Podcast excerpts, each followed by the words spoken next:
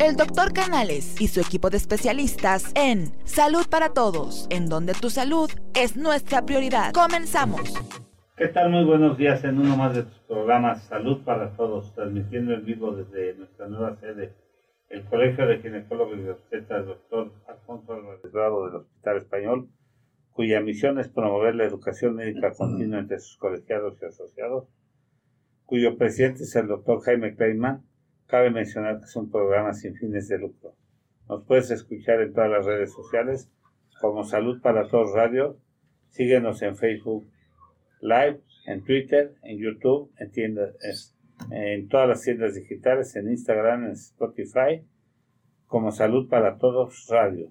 Se habla su amigo el doctor Roberto Canales, quien es médico internista, miembro de la Sociedad Americana de Endocrinología Clínica. Les voy a presentar a nuestros co-conductores el doctor Jaime Kleiman, quien es ginecobstetra y, tiene su consulta aquí en el Hospital Español. Buenos días a todos, muchas gracias. Al doctor Gabriel Rojas Posero, que es médico internista, eh, perdón, ginecobstetra, y también tiene su consulta, dice, no ha caído tan bajo, y tiene su consulta aquí en el Hospital Español de México. Hola, muy buenos días a todos.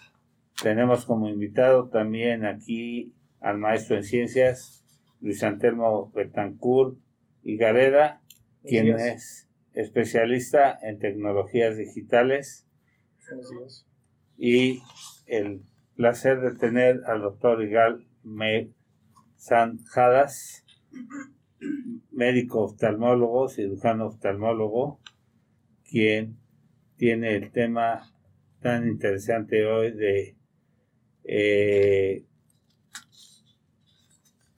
la conjuntivitis como signo del COVID. Voy a hablar algo. Buenos días. Voy a hablar algo de días. carta curricular. Él es egresado de la Universidad Anáhuac Campus Norte.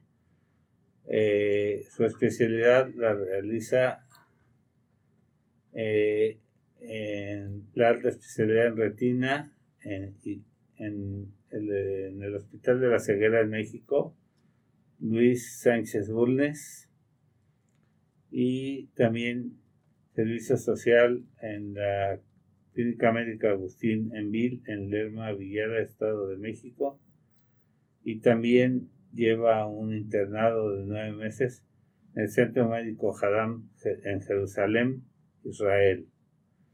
Y también en el Instituto Nacional de Perinatología, miembro del Consejo Mexicano de Oftalmología, de la Sociedad Mexicana de Oftalmología, de la Sociedad Mexicana de Retina, de la American Academy of, Ophthalmology, Pan American Association of Ophthalmology, y, y tiene su consulta aquí en el Hospital Español de México. Así es. Muchas gracias. Además, vecino nuestro. Así somos vecinos. somos vecinos. Ah, es el, mismo piso donde están ustedes. Exactamente. La torre amarilla, ¿eh? La torre, en la, torre menos nueva. Exactamente. En la torre menos nueva del hospital. Igual, bienvenido. Gracias, Muchas gracias por estar con nosotros. Y síganos ya en Salud para Todos, transmitiendo en vivo. Esperamos sus preguntas. Y pues, Igal, la palabra es tuya ¿Qué introducción nos puedes dar sobre la importancia ahora con este síndrome, con esta pandemia, sobre qué tan importante es el segmento anterior, o sea, la conjuntiva eh, para hacer el diagnóstico de COVID o qué tan eh, trascendente ha sido la, la, el diagnóstico a través de la oftalmología para esto, para esta enfermedad. Bueno, primero que nada, buenos días a todos, muchas gracias por invitarme. Este, y como efectivamente dijo el doctor Canales, ahorita con el tema de la enfermedad por coronavirus 2019, que prácticamente ha afectado a todo el mundo, pues eh, cada vez hay más investigación médica, eh, inclusive de gobiernos a nivel mundial para tratar de, pues de llevar esto a una cierta normalidad. Pero bueno, hablando específicamente de lo relacionado a oftalmología, eh, pues lo que más se ha visto que ha afectado a nivel oftalmológico por el, eh, por el virus eh, SARS-CoV-2, que es el que está causando el COVID-19, es principalmente una presentación clínica en forma de conjuntivitis folicular. ¿Qué es una conjuntivitis? Una conjuntivitis es la inflamación o infección de la conjuntiva. Eh, hay muchos tipos de conjuntivitis. La que al parecer está presentándose en SARS-CoV-2 es algo que se llama tipo folicular. La tipo folicular es la conjuntivitis de las más comunes. Es la clásica que cuando alguien tiene un, un cuadro gripal, también luego le afecta al ojo, porque suele ser causado por adenovirus, que son los virus clásicos de la gripa. Eh, entonces muchas veces se puede confundir, de hecho no hay una prueba clínica oftalmológica clara que te pueda diferenciar entre una infección eh, de conjuntivitis folicular por un adenovirus clásico y por este nuevo virus SARS-CoV-2. Eh, y de hecho, platicando con varios colegas míos en México, y de hecho representantes de los grandes hospitales oftalmológicos en México, eh, a, sorpresa tal vez un poco nuestra, no hemos visto un aumento en la incidencia de conjuntivitis foliculares. Es decir, digo, puede ser que estén llegando los pacientes con coronavirus eh, con nosotros, pero la incidencia de estas conjuntivitis no ha aumentado. Aún así, ante, digo, a todo paciente se le trata como sospechoso de, de coronavirus y hay que tener todas las medidas pero en sí un aumento de esta incidencia de conjuntivitis no se ha visto. Ahora, aquí también hay cierta limitación, porque muchas veces, de hecho la gran mayoría de las veces, los pacientes con coronavirus no van a llegar primero al oftalmólogo, van a llegar a un médico, pues generalmente un neumólogo, infectólogo, y así de plano llegan a un tema hospitalario, pues van a llegar a un intensivista, y ahí es donde podríamos llegar a ver más frecuente los casos de conjuntivitis folicular, ya en, en hospital. Digo, rara vez en un consultorio oftalmológico. Eh, de hecho, en los hospitales este, de China, que fueron los primeros estudios que se, han, que se han publicado del coronavirus, se analizó la incidencia, es decir, qué tan frecuente es la presencia de conjuntivitis en los pacientes que han desarrollado coronavirus. Digo, hay varios estudios que se han hecho eh, pero se ha visto que no es tan frecuente como se pensaba. Hay unos estudios que indican que puede ser hasta el 1% de los pacientes y hay unos que llegan a reportar hasta un 33%. Es decir, el rango es muy amplio. Pero básicamente lo que nos dicen estos estudios que eh, puede presentarse, vamos a decirlo, en 1 a 3 pacientes de cada 10 que presenten coronavirus, la conjuntivitis folicular. Y también ha habido reportes que puede ser eh, la manifestación inicial de la enfermedad. No es lo más común, pero sí ha llegado a reportarse. tengo una pregunta, mira, eh, sabemos que una de las cosas que tenemos que hacer para prevenir es ponernos el cubrebocas. Por cierto, es importante que el uso del cubrebocas sea bien puesto, o sea, la nariz y la boca es muy importante porque no, en pocas ocasiones he visto que la gente lo tiene debajo de la nariz o lo tiene como de cubriéndose la garganta. O de bufanda. O de bufanda, o no.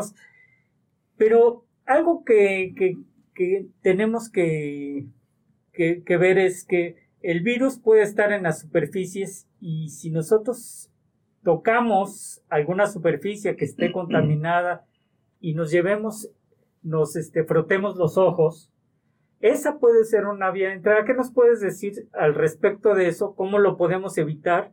Y si esto también nos puede provocar una conjuntivitis. Efectivamente, de hecho sí se ha reportado que una de las vías de entrada son lo que pueden ser los ojos. Claro. Efectivamente, como usted dijo, eh, cuando se tocan ciertas superficies sin saber lo que están contaminadas y posteriormente nos tocamos la cara o más específico nos tallamos los ojos, ahí es un, momento muy común hoy en día de la transmisión de la enfermedad. El virus es un virus que le gusta a un tipo receptor que se llama enzima convertidora de angiotensina 2. Y ese está presente en la conjuntiva humana. Entonces, de entrada, si llega a la conjuntiva del ojo, se puede anclar. No es el sitio predilecto porque las defensas naturales del ojo más bien lo, lo terminan por, generalmente lo, lo mueven, lo, lo drenan hacia la, hacia la nariz. Porque la- Lo lo- tragamos Sí. por, por el conducto de la nariz, ojo, nariz, Exacto, garganta. la vía lagrimal, que normalmente, de hecho, toda la lágrima humana que se produce todo el tiempo se drena hacia la, a la nariz. Por eso cuando alguien se pone una gotita de cualquier medicamento, luego le sabe amarga en la, eh, en la garganta. En la garganta, sí. Porque se termina pasando la nariz y de ahí a la garganta. Y lo mismo sucede con la lágrima cuando llega a estar afectada por el virus. El virus lo que se ha visto es de que aunque la vía de entrada puede ser el ojo, generalmente la misma lágrima lo transporta directo hacia la nariz. Y de ahí hacia, la- hacia la nasofaringe y a la faringe y ahí empieza el... el- Literalmente lo tragamos. Sí, podría decirse... O lo bueno, se queda en la, en la nariz y de ahí lo podemos respirar también. Y se nos puede ir al pulmón directamente, donde también hay receptores. Sí, de hecho, por eso, eh, por la misma cuestión mecánica de que la lágrima lo, lo mueve al virus luego, luego, es por eso que aunque la vía de entrada sea el ojo, generalmente muchas veces más bien no hay tantos síntomas del ojo, porque luego, luego eh, la lágrima eh, lo drenó hacia la nariz. Eh, sin embargo, sí puede presentarse en el ojo humano, como le dijimos, uno a tres casos de cada diez eh, van a presentar una conjuntivitis eh, folicular, pero generalmente aún así entre por el ojo, el inicio del cuadro va a ser a nivel nasofaringeo. Correcto. Muy bien. Oigan, podemos este, iniciar a mandar saludos porque luego se nos juntan. Este, saludos a Unic RL, Caro Casas, fan destacado, Rafael Zabaleta desde Veracruz, muchos saludos, Lupita Hernández nos manda a saludar a todos. Este, Char Fain te manda a saludar. Tami. Fain. Eh, ¿eh, ¿Quién? Tami Fain. Eh, exacto, Gracias, también. saludos. Y este, pues estamos aquí ya presentando a los que nos están sintonizando de inicio el tema conjuntivitis. En un momento más será cataratas y desprendimiento de retina. Está con nosotros el doctor Igal Meir Sand, médico oftalmólogo. que los invitamos a mandar sus preguntas, comentarios. Ya saben, estamos en todas las redes sociales y en este momento estamos en vivo. Gracias, adelante. Una pregunta, doctor. Claro. Como una medida preventiva para el contagio a través de los ojos del COVID, eh, el uso de, los len- de lentes, para las personas que no usan cotidianamente lentes, eh, puede ser una medida de, de pre- prevención, usar lentes de, de plástico, algún tipo de lente especial necesitamos. Que haya una evidencia que se haya estudiado a nivel mundial clínica eh, fuerte para decir que, que sí, todavía no la hay. Sin embargo, la lógica y de los estudios que se han llegado a hacer, aunque son de pocos casos, sí se ha visto que la gente que llega a usar anteojos más bien tipo gogles, que son sellado total, porque si tiene una cierta abertura realmente no está sirviendo. O sea, unos anteojos normales realmente, si se está en exposición a los aerosoles, van, lo más probable es que van a filtrar ya sea por los lados o por, o por abajo. Sí sirve que sea un sellado total, obviamente es incómodo, pero hablando de protección y seguridad, sí, definitivamente es lo que se supone y creemos, aunque te, te- no hay todavía una, evide- eh, una evidencia estadística eh, tajante, pero sí se supone que eso es lo que va a funcionar más para protección ocular.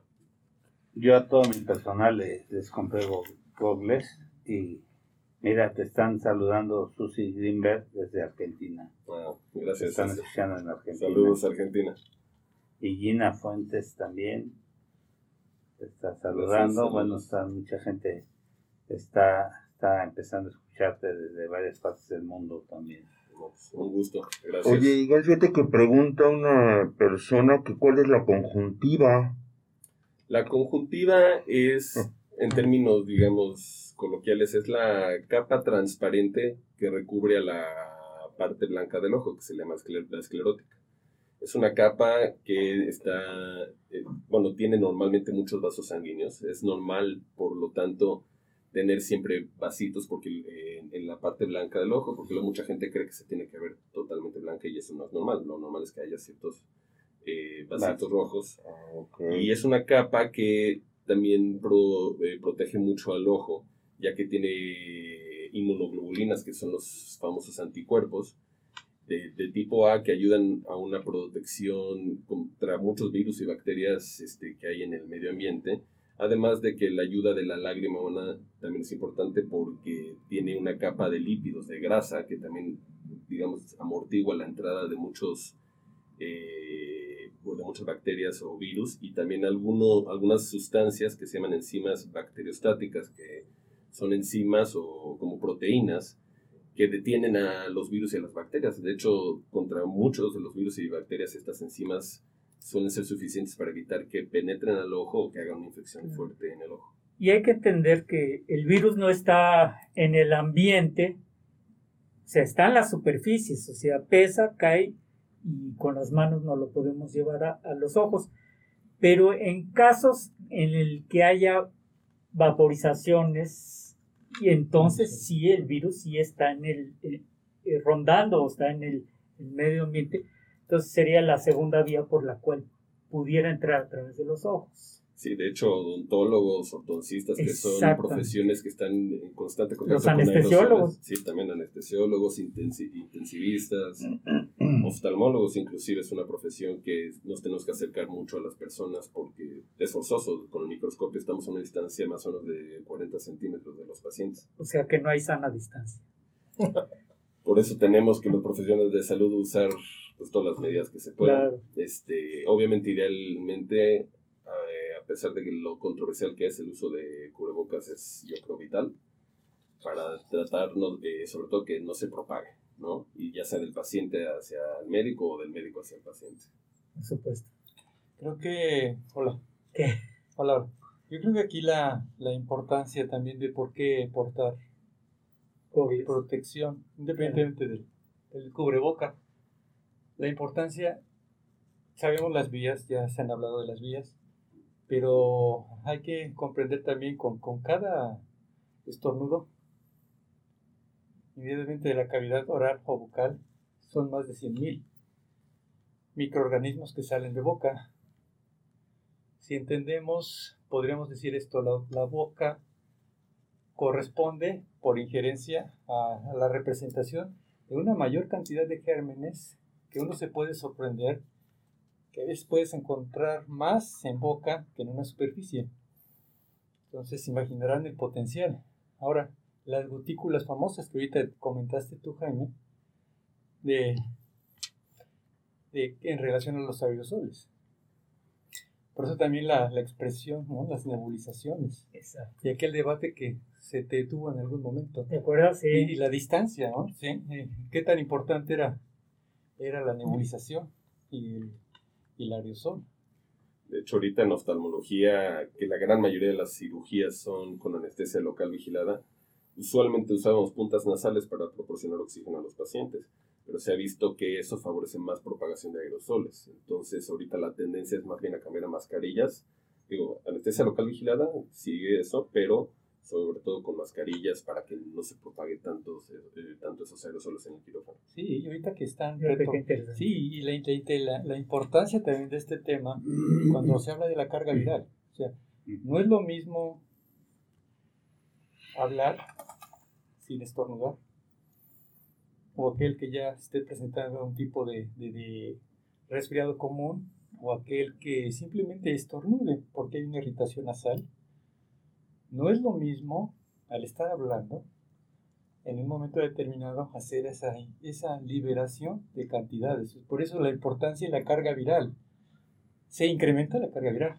Y es más, normalmente hablamos de un peso especial del germen, de uno a dos metros, cae. Pero entender que cuando uno estornuda, se rompen esas partículas, pequeñas micelas se hacen mucho más pequeñitas y el sobrenadante anda un buen par de horas dando vuelta en el medio ambiente. O sea que si no importa que sea una metro y medio, dos metros, pueden pasar ocho metros, diez metros y la injerencia está en una habitación. Y más si esa habitación no hay ventilación. Entonces, recordar que la carga viral no es extrema y se incrementa. Entonces por ahí la importancia también de los ojos Sí, ¿no? y la careta. La verdad, todas las vías que podemos usar de protección son mejores. Y no hay nada totalmente seguro, pero sí, entre más, la careta yo creo que se debe de hacer, al menos para personas de salud, algo básico. O para personas que, como usted mencionó, doctor, que estén en un ambiente eh, cerrado, que no tenga mucha ventilación y con un solo estornudo basta para que se propague prácticamente en todo el cuarto. Sí, de ahí que la, la comprensión de por qué tienen su buen vestuario en salas especiales. Sí, claro. Porque se preguntarán, bueno, ¿y por qué y para qué? Y no se usa eso afuera, sí se usa eso adentro en un hospital. Yo Son- tengo una ya son pregunta. medios especiales. El- los lentes de contacto, la, la gente que usa lentes de contacto, ¿incrementa o inhibe la propagación del virus en esa persona? Ese ha sido un tema muy preguntado por mi- mis pacientes y en general todos los oftalmólogos eh, afirman lo mismo. Porque sí hubo ciertas eh, publicaciones, sobre todo en el inicio de la pandemia, más o menos por marzo, que sugerían eh, que el uso de lente de contacto puede favorecer la entrada del, del, eh, digamos, la atracción del virus hacia la superficie ocular. Nuevamente, sin ser nada que sea estadísticamente afirmatorio, pero los reportes de casos que se llegaron a hacer sí sugieren que fue un poco más alta, poco más, no mucho más, pero sí un poco más alta la incidencia de, de infección en los usuarios de lentes de contacto. Bien. Ok. Que, Sí. puede, que puede estar en relación con el manejo también del lente de contacto. Porque son, vari- variables eso. que... Manuel. Sobre todo por eso, porque al fin y al cabo depende mucho de la higiene del paciente y, y qué tan meticulo es- meticuloso es. Claro. De ahí que hacen mucho hincapié que no se tallen los ojos con el uso del cubrebocas y que lo están recalcando en todos los anuncios del sector salud, que la gente no se talle los ojos y todo esto por la cuestión de higiene, Así. para no contaminarse los ojos. ¿no? Sí, porque por una- ahí es una vía de entrada ah, de- del virus. Exactamente, es una vía... Y yo siento que lo del lente de contacto es por cuestiones de higiene, porque no toda la gente se lava las manos. No, bueno, hay prepara gente sus que líquidos. chupa los lentes y se los sí, pone. exactamente. Si no, la mayoría de los pacientes. Digo, yo le- Sí, sí, sí. O sea, hay gente que domina tanto su aplicación de lente de contacto que, pues ya, vaya, es una rutina. Pero ahorita estamos bajo ciertas condiciones especiales que requieren un doble compromiso higiénico. Entonces, esto los obliga a tener otras medidas adicionales de precaución, de higiene de seguridad. Claro. Correcto. Normalmente decimos no seas exagerado, pero yo creo que ahorita es el momento de decir sé exagerado. En este caso, por ejemplo, eh, paulatinamente, ahorita estamos en semáforo eh, naranja, ¿no? Naranja aquí en. Paulatinamente las actividades se van a empezar nuevamente, por ejemplo, oficinas, en escuelas, universidades. ¿Qué medidas de prevención podríamos tener en- en- para evitar este contagio en, en este tipo de situaciones? Digo, yo creo que todos, para toda actividad, en los siguientes meses, si no años, espero que sean meses, vamos a tener que seguir las medidas que recomienda la Organización Mundial de la Salud, que el primero, eh, lo primero que recomienda, como lo mencionó, es la distancia. Eh, porque obviamente se sabe que entre la distancia sea más cercana entre una persona y otra, sobre todo hablando de menos de un metro y medio, pues sí va a favorecer este, las infecciones. Eh, si se puede, el uso de caretas va a ser algo muy bueno, además del cubrebocas. Eh, con los niños va a ser un tema difícil a las escuelas, porque, digo, lo ideal sería tratar de irlos acostumbrando eh, al uso del cubrebocas o tal de caretas. Hay algunas caretas que la están haciendo decoradas para, para niños, tales para que les guste o, o pretendan que estén jugando. Pero sí es importante tratar de concientizarlos, o, o más bien a- a- expli- eh, hacerles ver que va a ser algo normal, lo que es normal, porque los niños sí van a ser un tema, porque la propagación, aún así la mayoría de los niños tal vez eh, sea sintomático, pues lo van a poder pasar a... O- Ahorita que, Igal, doctor, ahorita que estás mencionando a los niños, siento que los niños, una, una, una observación, sería más fácil adaptarlos a una situación que a un adulto. Probablemente. Porque el hijo, o el niño, o el discípulo, va a imitar lo que hace el adulto. Entonces, si el adulto le pone la muestra, lo acompaña, como muchas veces se ha platicado, ¿no? La, de dónde viene la fuerza. Pues va a pasar como en Japón, ¿no? Que ya es una cultura el uso del cubrebocas. Y pues eso tiene que cambiar, o sea, nuestra forma de vida tiene que cambiar porque esta pandemia realmente nos ha creado daño irreversible a todos niveles. Entonces, si nuestra forma de vivir y nuestra cultura no cambia, es porque realmente nosotros no queremos cambiar. Estamos en una situación eh, verdaderamente apremiante. Yo ya tuve oportunidad de ir a un lugar este, a comer con algunas gentes de, de un sector importante. Y, llegué yo primero al, al restaurante y parecía desde que entré cómo sanitizaron y, solo en el lugar primero limpiaron la mesa me llevaron por una línea de seguridad y todos los este meseros viéndome con caretas, con guantes, con protecciones. Luego me paré al baño y entré por, dice, para la otra tiene que dar la vuelta por acá. Y luego a la hora de la salida, una salida especial, el auto lo tuve que estacionar yo.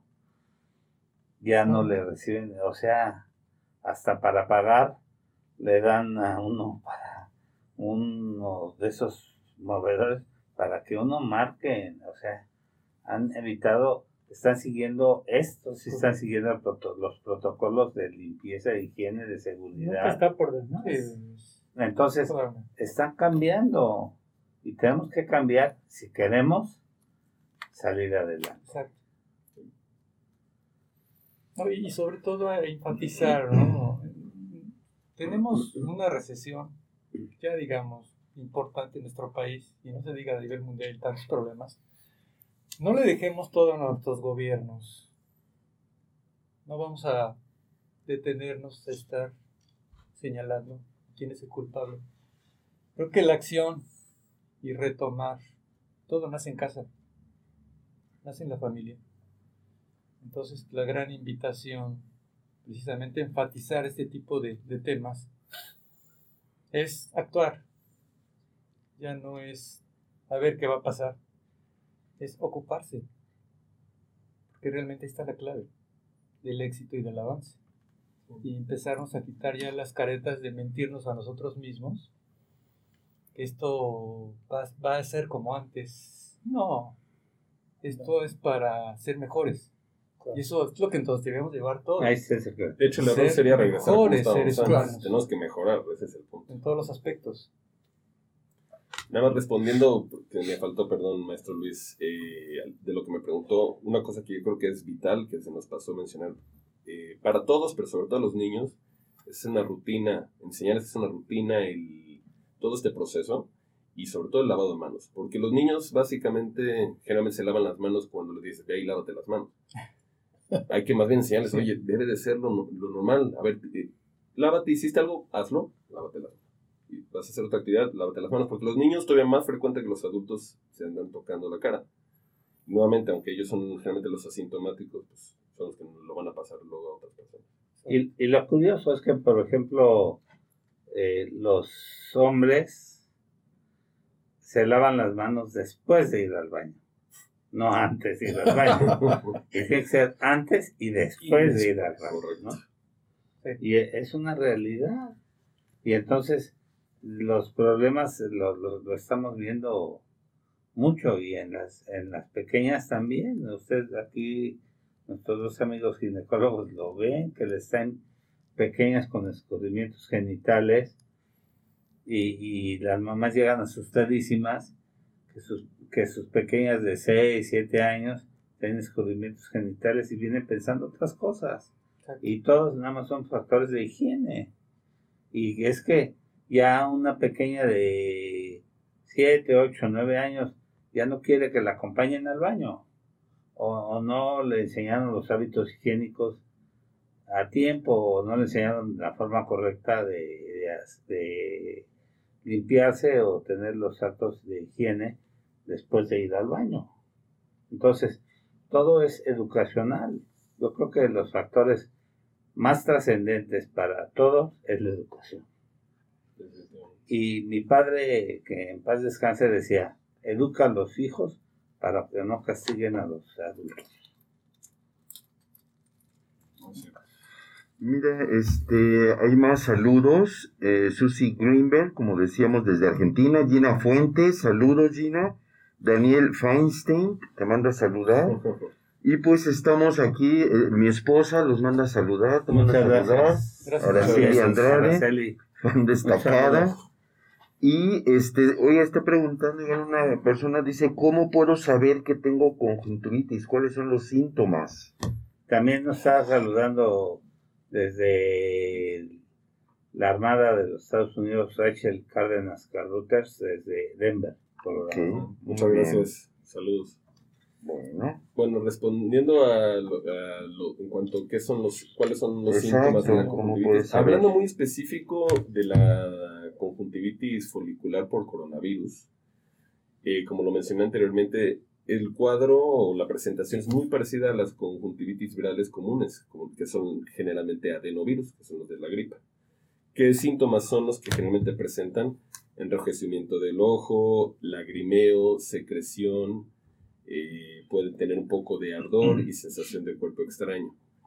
Eh, al igual que las conjuntivitis eh, virales, es una conjuntivitis que suele durar más o menos unos 7 a 10 días, aunque suele, de lo que se ha publicado, suele ser menos agresiva que las conjuntivitis virales, digamos, comunes. Es un poco menos agresiva. La del coronavirus. La del coronavirus, mm, La del adenovirus suele ser mucho más molesta para el paciente este, la del coronavirus, eh, lo que se ha visto es de que se autolimita generalmente. Digo, se dan medidas locales para que sea un poco menos molesto para el paciente, como antiinflamatorios, lubricantes, fomentos fríos, pero suele ser menos agresiva y dejar menos secuelas a nivel ocular que las eh, infecciones virales por adenovirus. Desde el estado de Morelos también te están viendo la maestra Adriana Tepepa. Saludos. Y este, también nos, es, un poco rojo que ayer comentaban algo el doctor Gatel de las piscinas, que decía que había algo de controversia si las piscinas estaban bien cloradas, que era una forma de, tener eh, sanitizada la piscina, ¿no? Entonces, este, pero eh, ahorita dentro de todo hay un un buen mensaje que está subiendo la audiencia del programa y nos dice la producción que también está lista tu presentación para cuando tú tengas a bien iniciar tu presentación, eh, que está lista en el momento que tú indiques. Si quieren, la podemos poner. Sí. Mire, en lo que la ponen, están preguntando si están aumentando las enfermedades por el uso de teléfonos celulares y computadora, que estamos todo el tiempo en eso. ¿Las enfermedades oculares? Sí, exacto. En general, si hay alguna afección por el teléfono celular o la computadora.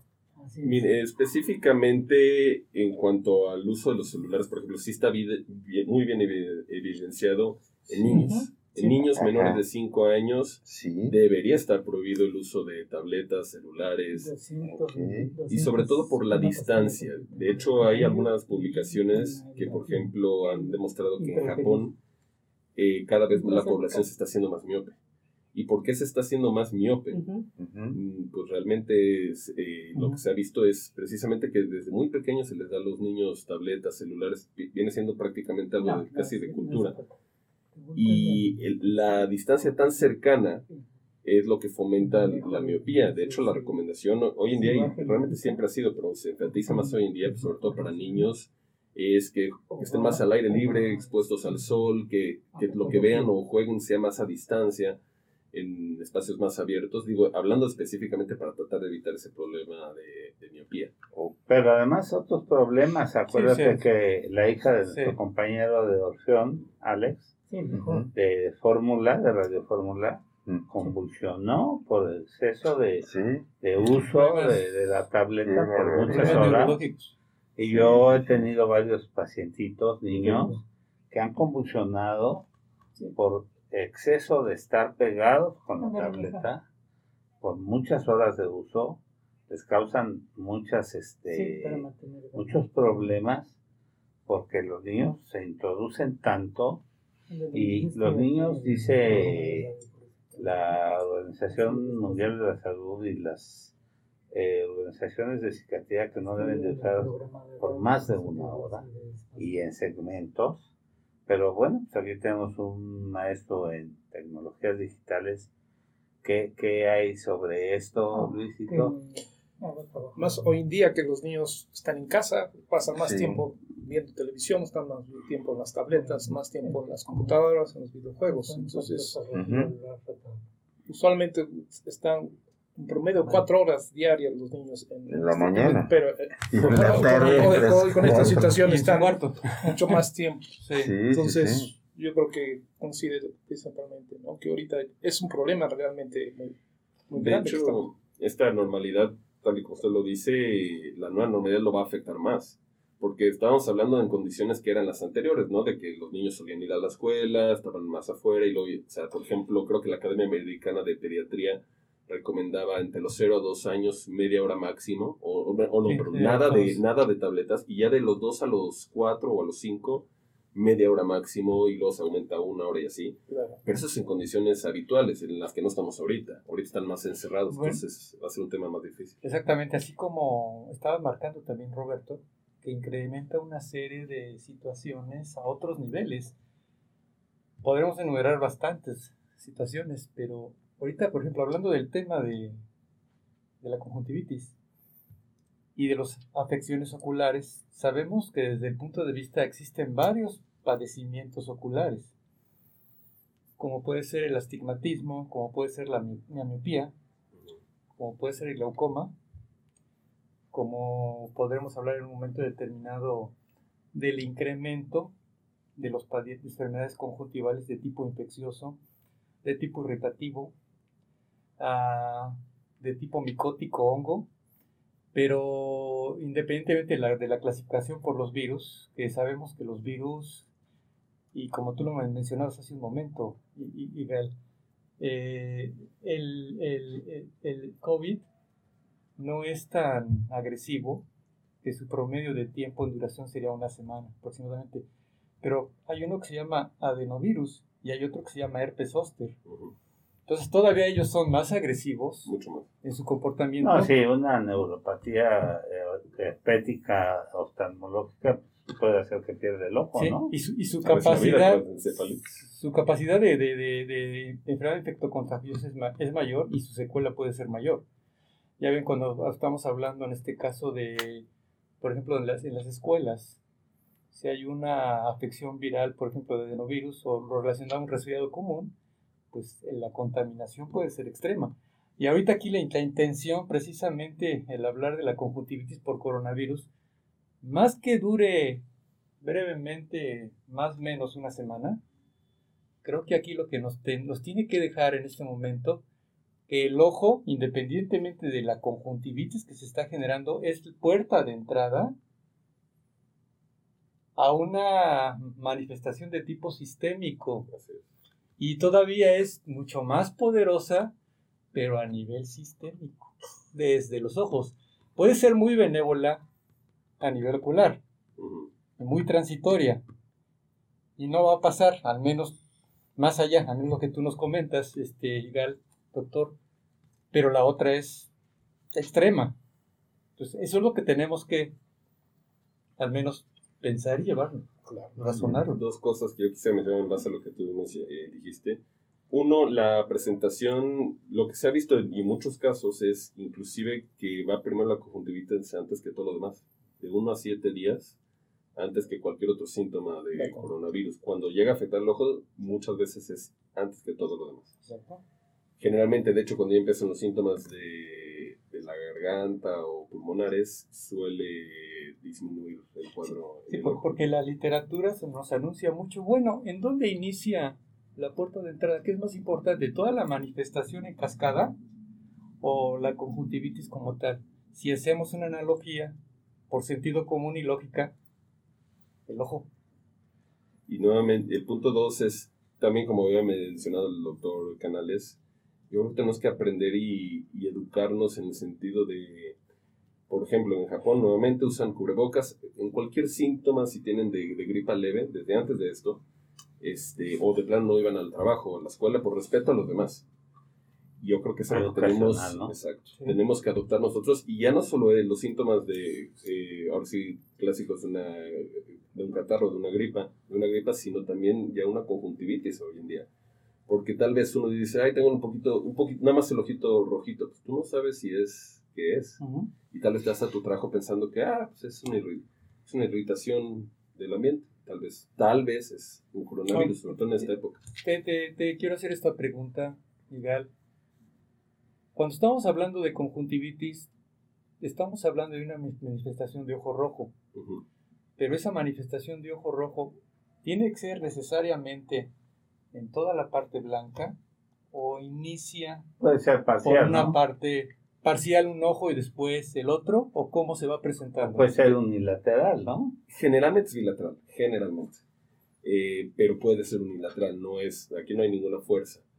Eh, y sí puede ser parcialmente al inicio, aunque suele luego hacerse un- una hiperemia, que es el ojo rojo, eh, generalizado. Eh, pero, eh, digo, de los casos reportados hay, hay una gama muy amplia, pero la mayoría no se ve, eh, digamos, tan rojo como las clásicas conjuntivitis virales. Pero claro que hay sus excepciones y hay cuadros más pesados para algunas personas. Pero sí, puede ser a Sí, veces por- ligeramente. Y otra pregunta que antes de que empieces tu, tu serie, eh, generalmente vemos mucho a veces hemorragias conjuntivales.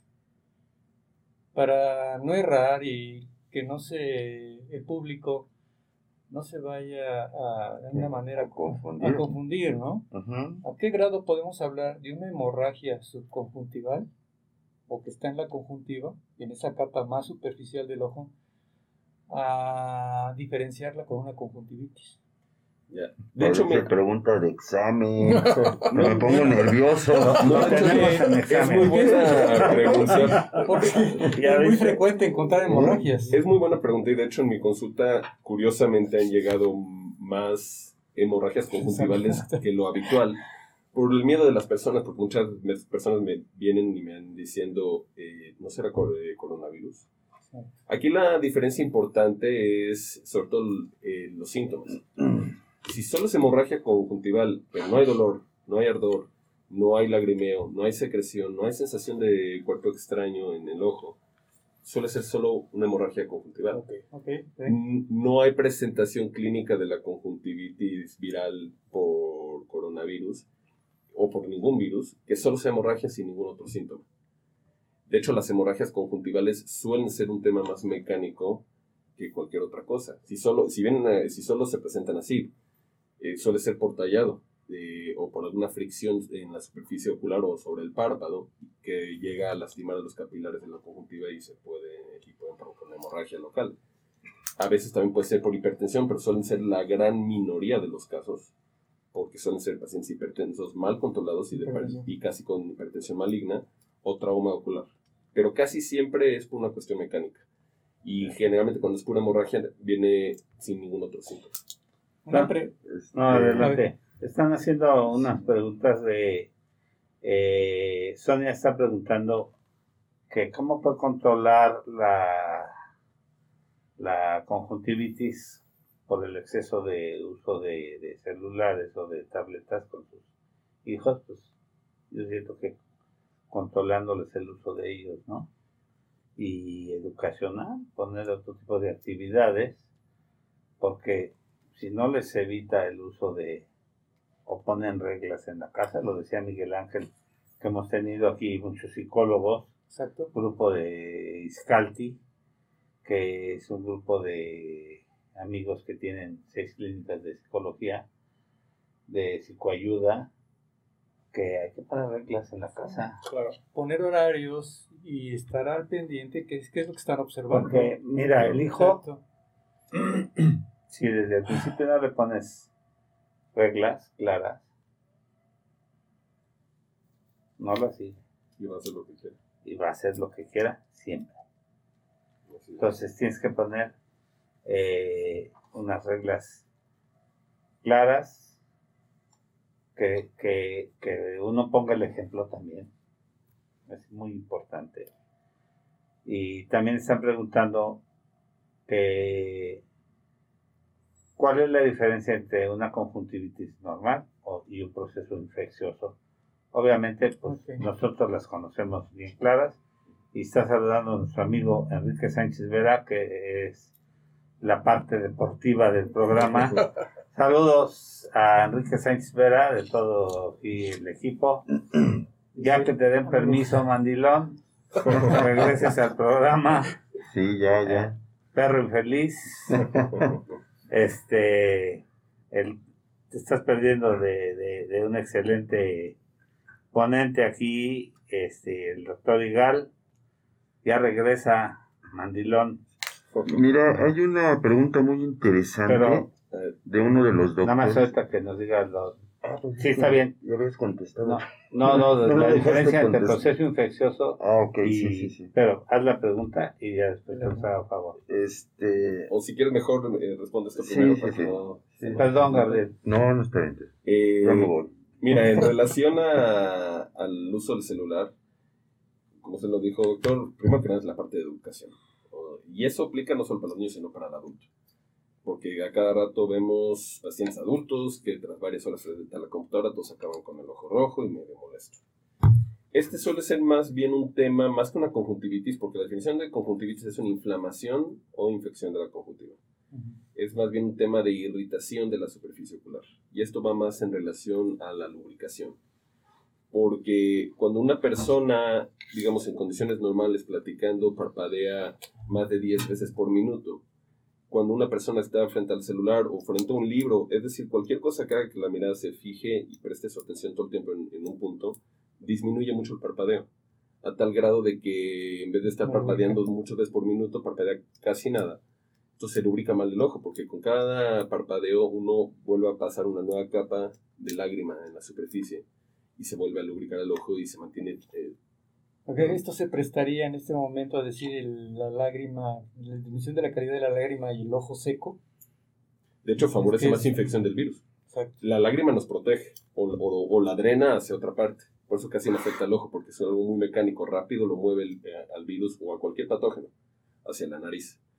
Pero sí, el ojo seco, de hecho, es- ahorita eh, que pongamos la presentación, en- es uno de los principales puntos que favorecen que llegue a haber una conjuntivitis por coronavirus. Y, y saben que ahorita que se da y se presta mucho que se van a incrementar las, el cambio de clima, las, los resfriados comunes, no tan complicados, pero que se pueden complicar. eh, se usa mucho y se automedica mucho, se acostumbra a automedicar. Se usan mucho cuando después que están trabajando tanto, que sienten tanta irritación, sensación de arenilla, que dicen vista cansada, algunos lo aluden así, lo identifican de esa manera. Dice, tengo tanta irritación y tengo los ojos rojos, pero me, me puedes recomendar algunas gotas y entre valor familiar o de conocidos, generalmente tienden a usar mucho los vasoconstrictores.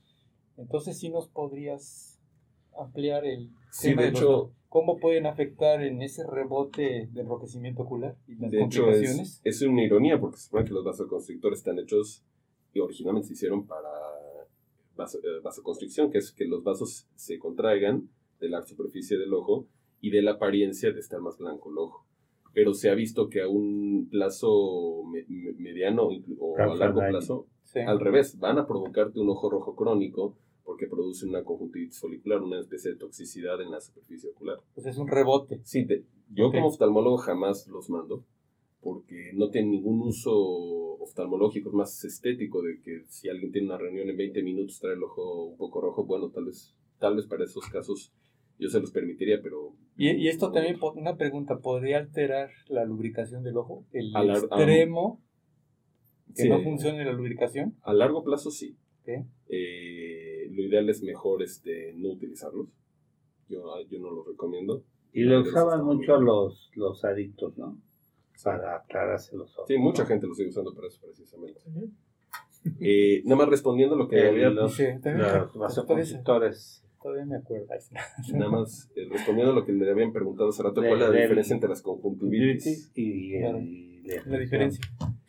De entrada, nuevamente, conjuntivitis, al ser una inflamación de la conjuntiva, hay muchos tipos. Hay de origen eh, alérgico, por ejemplo, este, en la primavera, sobre todo por la Y polinización. ahorita, por el- bueno, acabamos de pasar, pero todavía se prolongó mayo y junio, que es el tiempo Sí. de la polinización.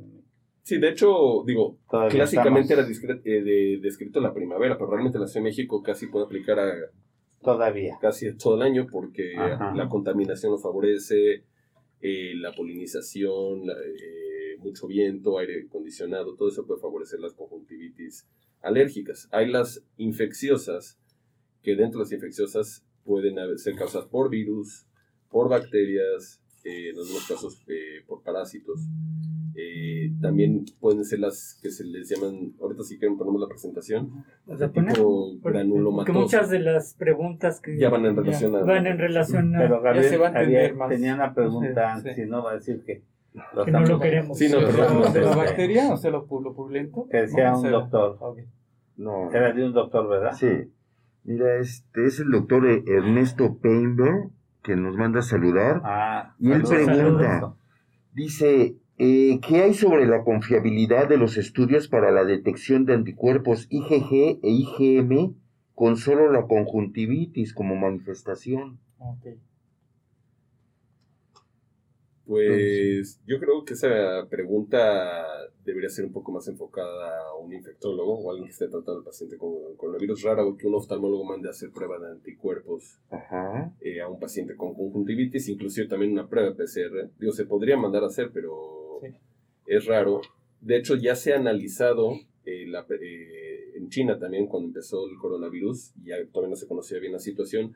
A los pacientes que tuvieron coronavirus y tenían conjuntivitis, se les hizo PCR de la superficie de la conjuntiva y de la lágrima y no fue muy efectivo.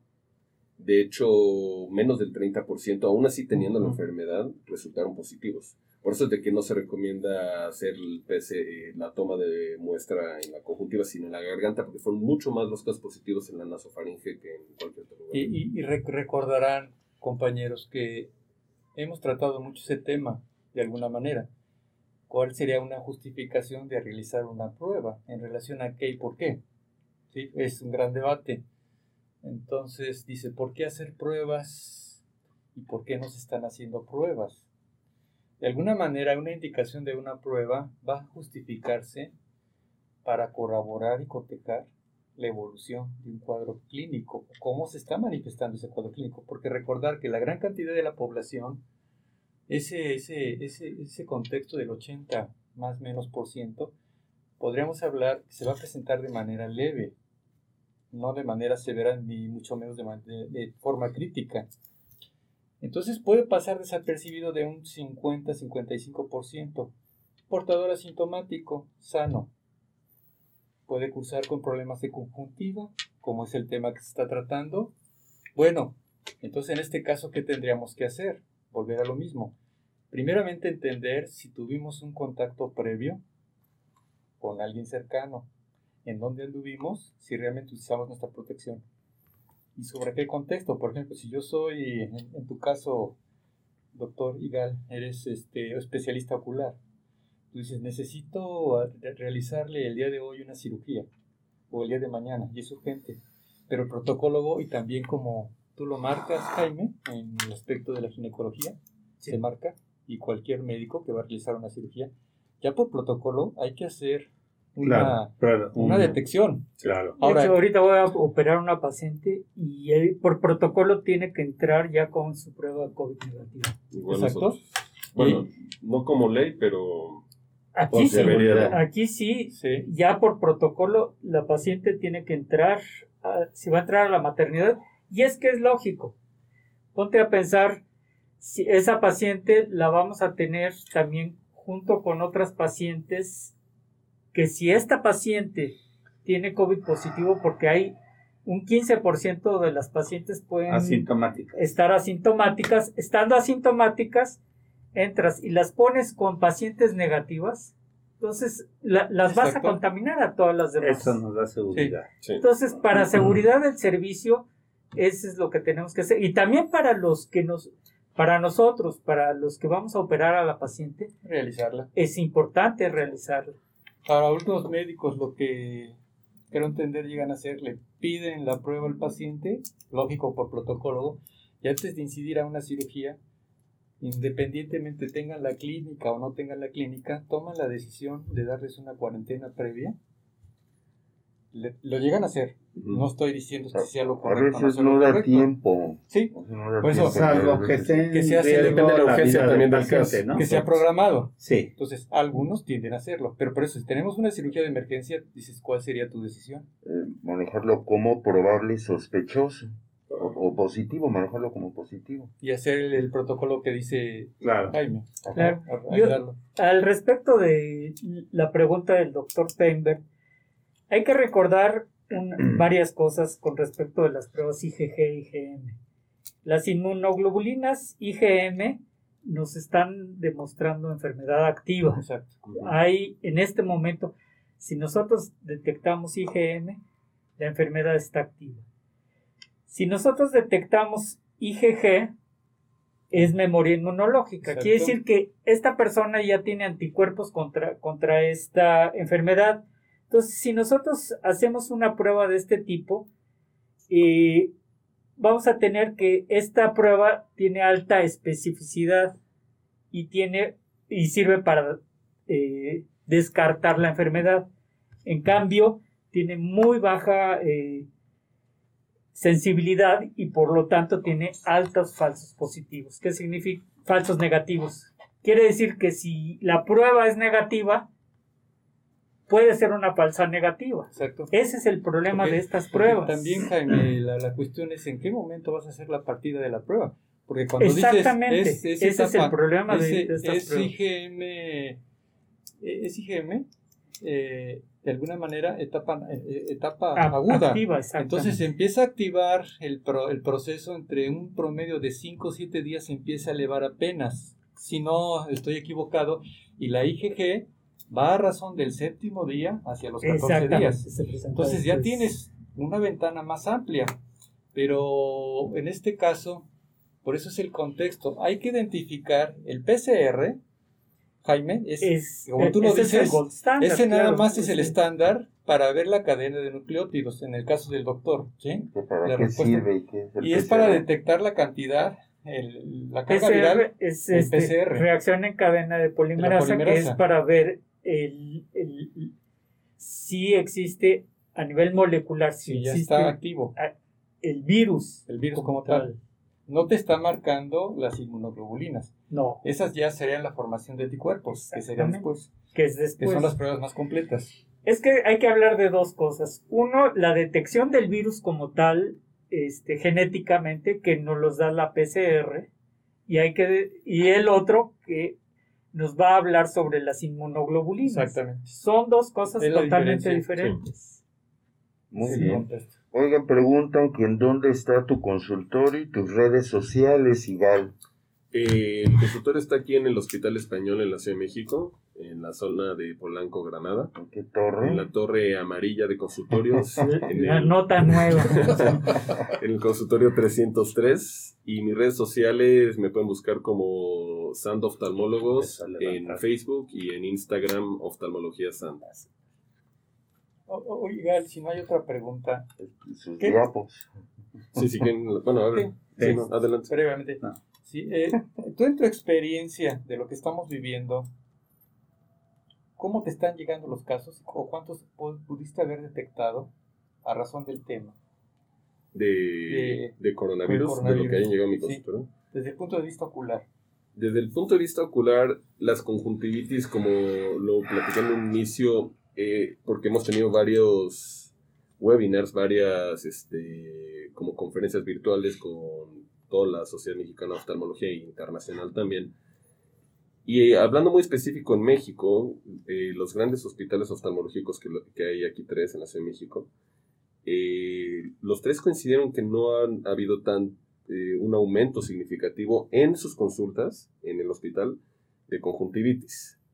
Eh, yo concuerdo a, nivel de mi consultorio, de lo que yo haya llegado a, observar en mi consultorio, realmente la misma frecuencia de conjuntivitis foliculares que, que vemos eh, normalmente.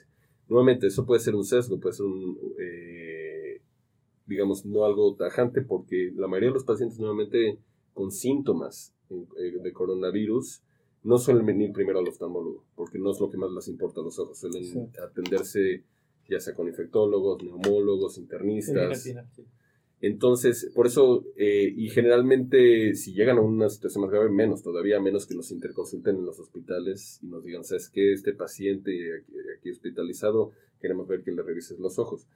Pero casi no se enfocan eh, en eso, digo, obviamente la vida va primero sin embargo, a nivel consultorio específico no hemos visto un aumento en la incidencia de conjuntivitis en los últimos meses, de, tipo folicular. Y, se detecta a nivel mundial una cantidad baja en porcentaje. Casi, con, eh, bueno, en los pacientes con coronavirus, uno a tres de cada diez. Ah, es más o menos eh, el promedio. ¿Por qué digo 1 a 3? Porque las publicaciones que se han dado son muy variables. Hay una publicación que solo reporta en el 1% de los pacientes pero hay una publicación que reporta el 33% de los pacientes.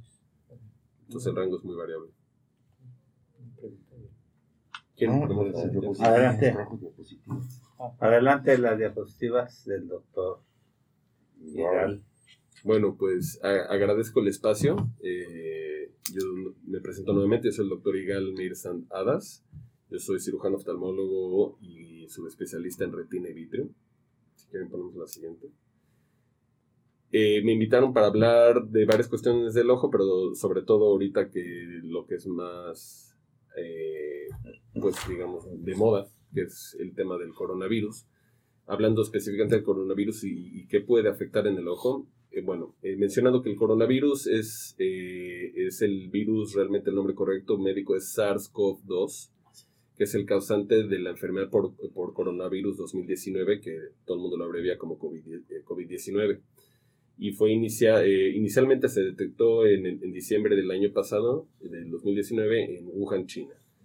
Y es un virus que, bueno, es un ARN virus que puede producir este, como secuela principal o daño principal el síndrome de, agudo de respiratorio severo, que es lo que suele ser la causa de fallecimiento en, pues, en muchos pacientes, por desgracia. Y bueno, pero también se ha reportado que puede llegar a afectar los ojos. Podemos poner la siguiente, por favor. El 80% más o menos de los pacientes tienen un cuadro clínico leve, que llegan a tener coronavirus, tienen un cuadro clínico leve o no desarrollan síntomas. Generalmente los síntomas más comunes son los de tipo respiratorio.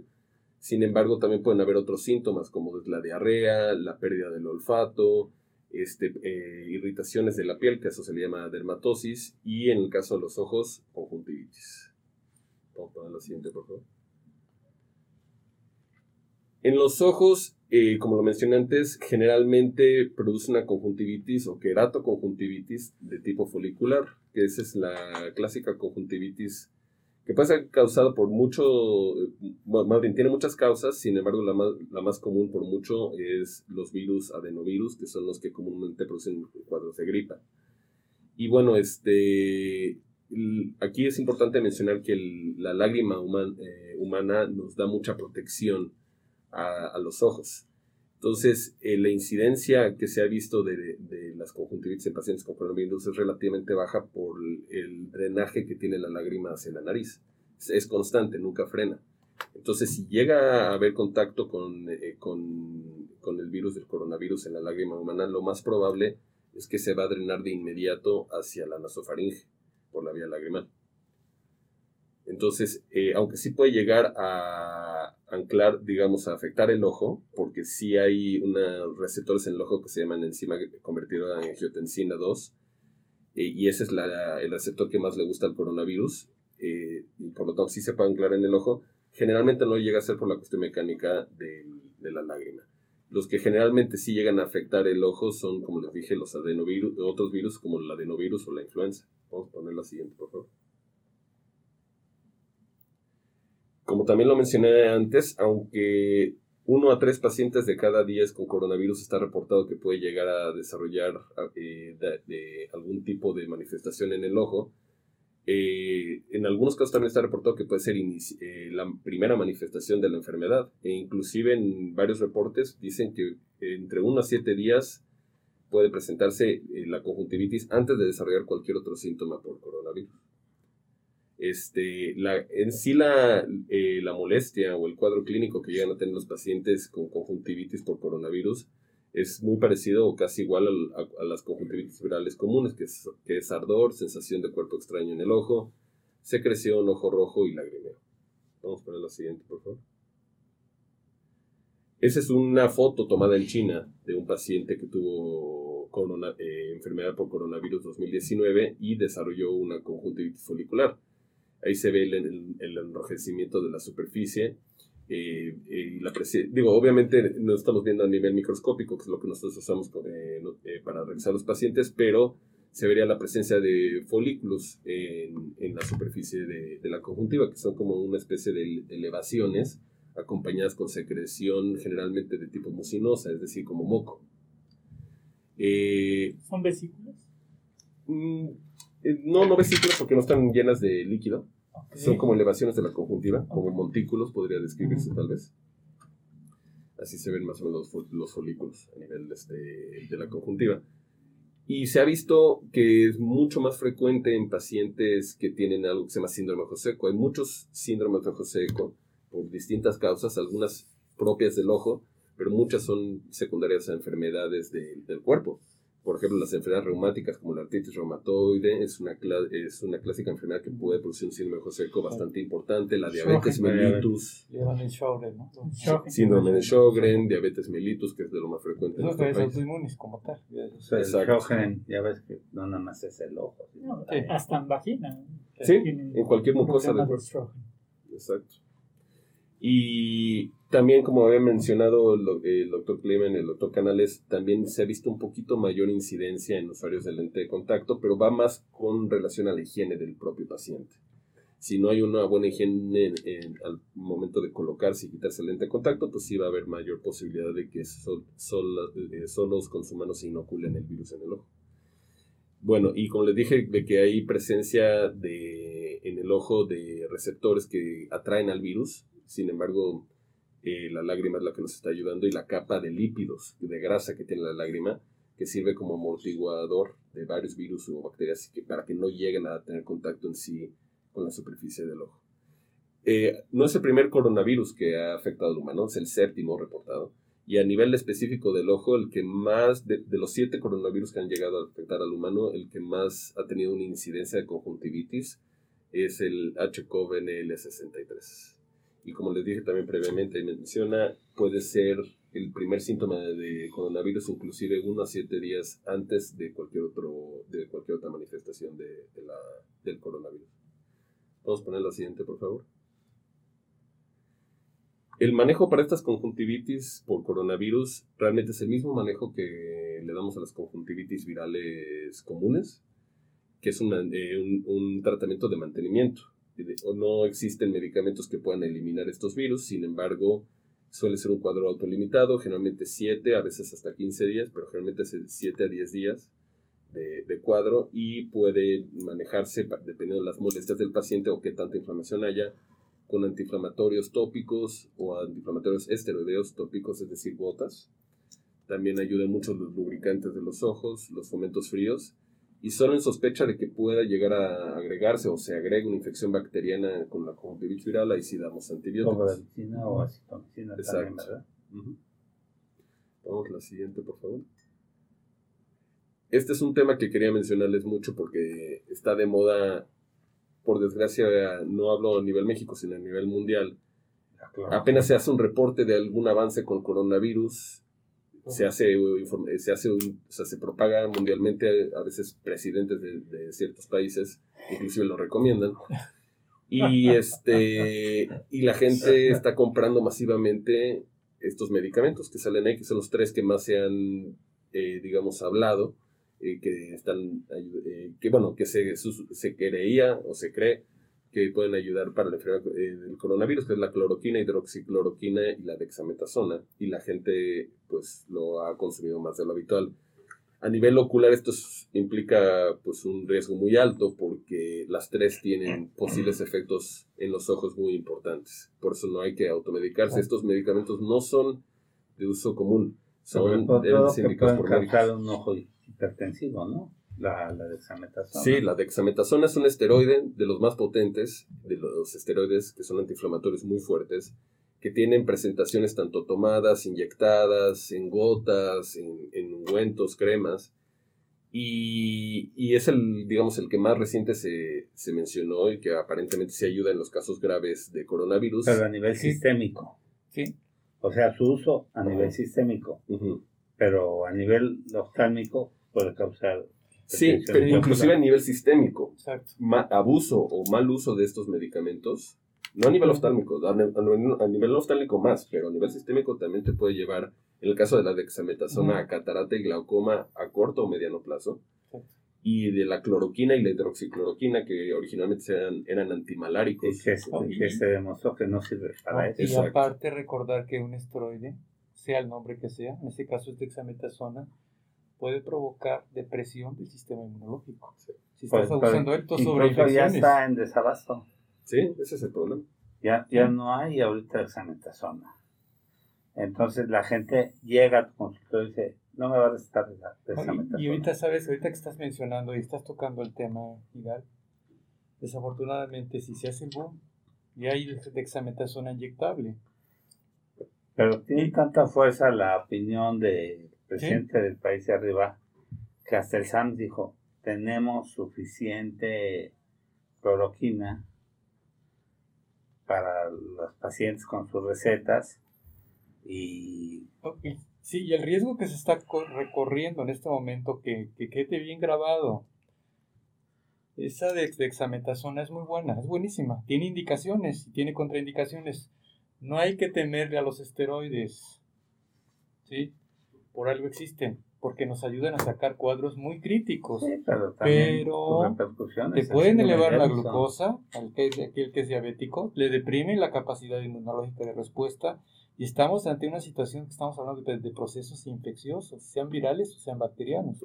O parasitarios. Y, y el riesgo que estamos corriendo ahorita, que si ya se pusieron inyectable la dexametasona, hagan de cuenta cuántas están aplicando por semana.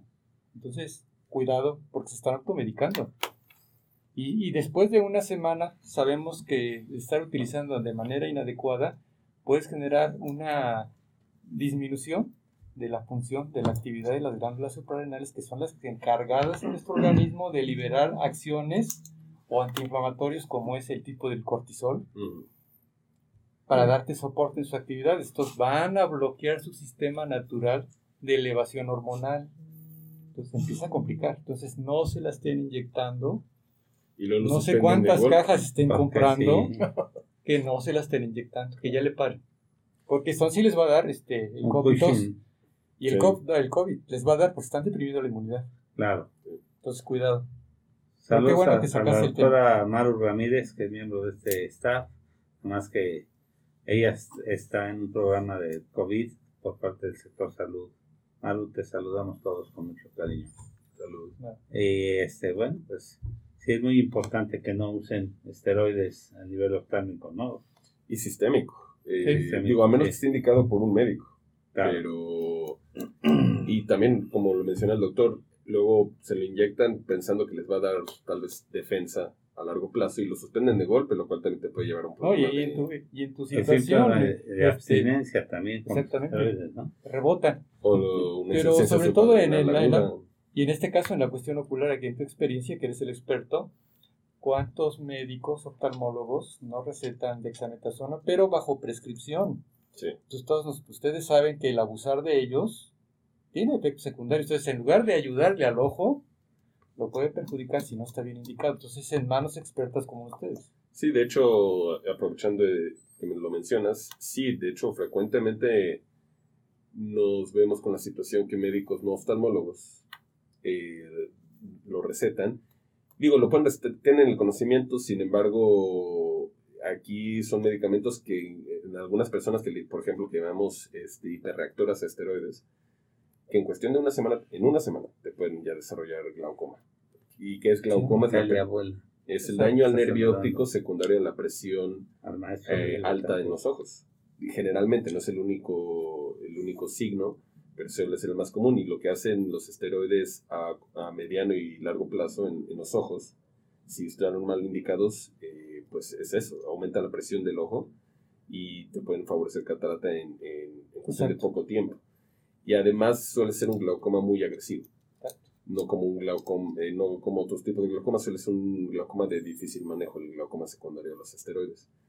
Y también mencionando los otros dos que se están dando de moda, que es la cloroquina y hidroxicloroquina, eh, además de todos los efectos adversos en el cuerpo que pueden tener, hablando muy específico de los ojos, eh, a largo plazo, esto, sí es a largo plazo, pero pueden dañar la mácula. La mácula es el centro de la retina de todas las personas, es el área de mejor visión de todos. Sí, es el área estrella, ¿no? Exacto. Si la mácula se daña, más del 90% de la visión se pierde.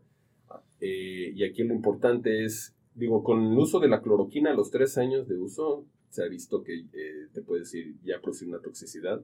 La hidroxicloroquina tarda más, son siete, pero a dosis de una, de una tableta al día por siete años. Digo, no va a ser, esperemos, esta situación, pero ya que se está tomando demasiado, tal vez nos encontramos con toxicidades más Y sobre todo el que la, el médico dentro de la especialidad del inmunólogo es el que acostumbra a manejar mucho las cloroquinas, la hidroxicloroquina. Claro, en otras especialidades también puede ser la infectología, pero me refiero a esto. Ellos siempre tienen exámenes de rutina, porque siempre están revisando y el reumatólogo, su vista. El reumatólogo, también la usa mucho. También el, este, reumatólogo, el inmunólogo, sí por ejemplo, eh, el presidente de los Estados Unidos ya aceptó que va a usar este cubrebocas en, en reuniones grandes. Pero ahorita hay una controversia en el estado de la Florida de legisladores republicanos que están diciendo que para qué les sirve el cubrebocas y, y es uno de los estados, eh, la Florida, donde han tenido mayor repunte de coronavirus que no estén haciendo lo que se hizo en México. Texas, Alabama, eh, Florida, de mayor repunte en esto, ¿no? Entonces, si no sirviera, no se recomendará. O sea, no se ha dicho, no es el 100% de la protección, pero sí ayuda en muchas cosas. Estábamos diciendo educacional, Japón, Singapur, todos los, Singapur, veamos todo un ejemplo que, que Nueva Zelanda controló al 100% el coronavirus. Pregunta a una neonatóloga que adquirió COVID, no sabe si lo adquirió el problema en esa área, inició con conjuntivitis. Okay. también nos saluda Italia Buelna. Saludos aquí a, Luis Betacú. Betancourt y Maite Vargas está viendo también el programa. Hay muchos saludos, el programa va en ascenso, en audiencia. Y bueno, pues regresamos a, a las diapositivas. ¿Tienen más diapositivas? Sí. No son muchas más, pero sí creo que quedan como tres o cuatro. Si quieres, ponemos la siguiente, por favor. Yo creo que esta diapositiva que pusiste es un punto toral, ¿no? No automedicarse, ni oftálmico ni sistémico es que hay una gran lista de fármacos. Sí. ¿La anterior? Sí, porque están hablando. Exactamente. Yo creo que eh, esta, esto lo debe, nos lo debemos de tatuar. Y recuerden que también la cloroquina tiene efectos cardíacos, cardíacos, pero abusados. Sí. Si, ya sabemos que tiene contraindicaciones, ¿para qué lo estamos usando? Porque un estadista dijo que era bueno tiene sus indicaciones, como dijo bien el doctor Igal, diagnosticado y recetado por un médico porque sabe la dosis, sabe cuándo darla y cuánto dar. Ahora, ¿se acuerdan que venía la combinación con acitromicina? Con la Y citromicina. todavía puede haber más efectos secundarios Acabarla, con la ¿no? citromicina. Entonces, cuidado. Entonces, sí, creo que Ah, sí. y otra, la utilización de antihistamínicos, que viene ya en camino, que puede incrementarse. Cuidado, si están tomando una citromicina con un antihistamínico de X marca, cuidado, porque no cualquier antihistamínico se combina con la citromicina. Si automedican tanto, puede haber trastornos cardiovasculares. Entonces, cuidado. Aquellos que compraron su arsenal de fármacos, para que- para que no les dé, mejor ya no lo estén haciendo. Sí, fue impresionante cómo se acabó la citromicina tan rápido. Sí. Bueno, esa sí está dentro del protocolo, ¿no? Del COVID, Sí. la citromicina. Pero tiene indicaciones. Sí. Sí. Vamos a poner la siguiente, por favor. Nada más mencionando otras conjuntivitis, eh, pues hay de hay muchas conjuntivitis, las más frecuentes son, en- la- la- las que vienen en las dos primeras clasificaciones, que es las papilares, que son las alérgicas y las bacterianas, y las foliculares, que son las clásicas por muchos virus, siendo el más común el adenovirus y ahorita por, porque está en boga de todos el SARS-CoV-2, que es el coronavirus, pero también el herpes simple o herpes zóster, eh, la clamidia y el, el molusco contagioso. También pueden haber las membranosas, que son, eh, que pueden ser- eh, que son más, infla, eh, digamos, con un proceso inflamatorio más severo, que pueden ser las mismas bacterianas o virales, pero en cuadros más severos. Un síndrome que se llama Steven Johnson y también por quemaduras químicas. Siguiente, por favor. Bueno, aquí le llamamos quemaduras químicas, nada más para, aquellos que, quieren preguntar qué es pues ciertos detergentes que luego pueden caer sin querer en el ojo, cloro, eh, y pueden producir quemaduras muy fuertes en la superficie del ojo que hay que atender de inmediato. ¿Y a, y a qué le llamarías Steven Johnson?